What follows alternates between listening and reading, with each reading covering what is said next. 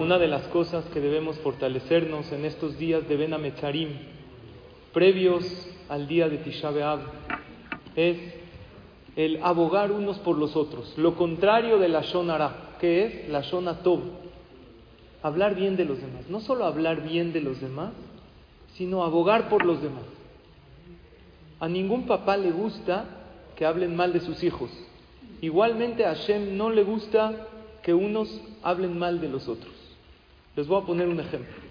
Eliyahu Anabí, la perashá de la semana pasada, habló de Pinjas.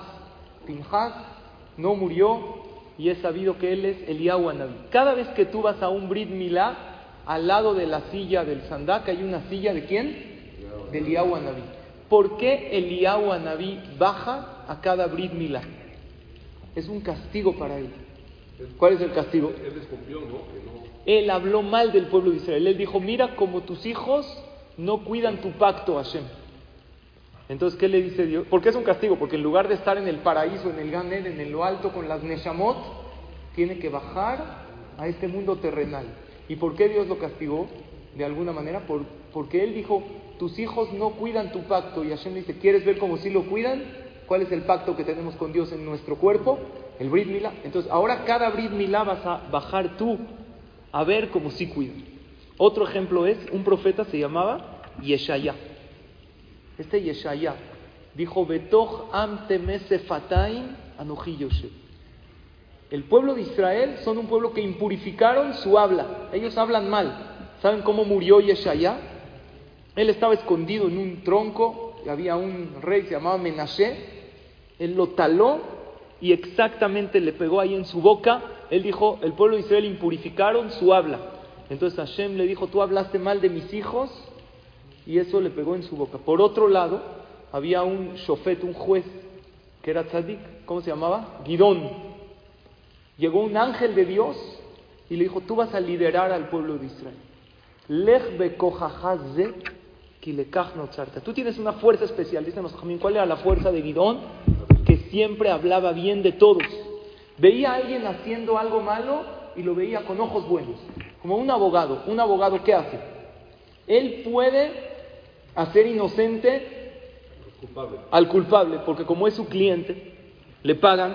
Entonces él que dice, no, no fue su intención, a lo mejor no sabía. ¿Por qué el abogado va a buscar que su cliente sea inocente? ¿Por qué? Porque le pagaron, es abogado. Dios dice, te contrato a ti como abogado de mis hijos. ¿Sabes cuál es tu sueldo? Tu salud que tienes. Todo lo que yo te doy es un contrato mío para que tú veas con buenos ojos a todos. En una ocasión cuentan que había uno que lo culparon de asesinato. Entonces contrató un abogado y el abogado, después de muchos argumentos, Baruch Hashem hizo que el cliente salga inocente. Estaban solos, le dijo el abogado al cliente, dime la verdad, ya eres inocente, nadie nos está oyendo. ¿Mataste o no? Dijo, mira, la verdad es que después de escucharte a ti creo que no. ¿eh? ya me convenciste, creo la verdad creo que no. Un buen abogado puede lograr convencer al juez. Y eso es lo que nosotros tenemos que hacer. ¿Quién es el juez? Hashem.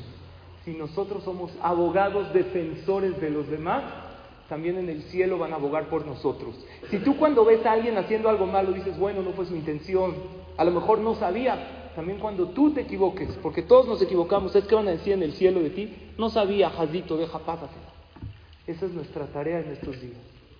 Fomentar la unión en el pueblo de Israel, siendo abogados los unos de los otros. Y así Hashem va a abogar por cada uno de nosotros, y desde Hashem va a traer el Mashiach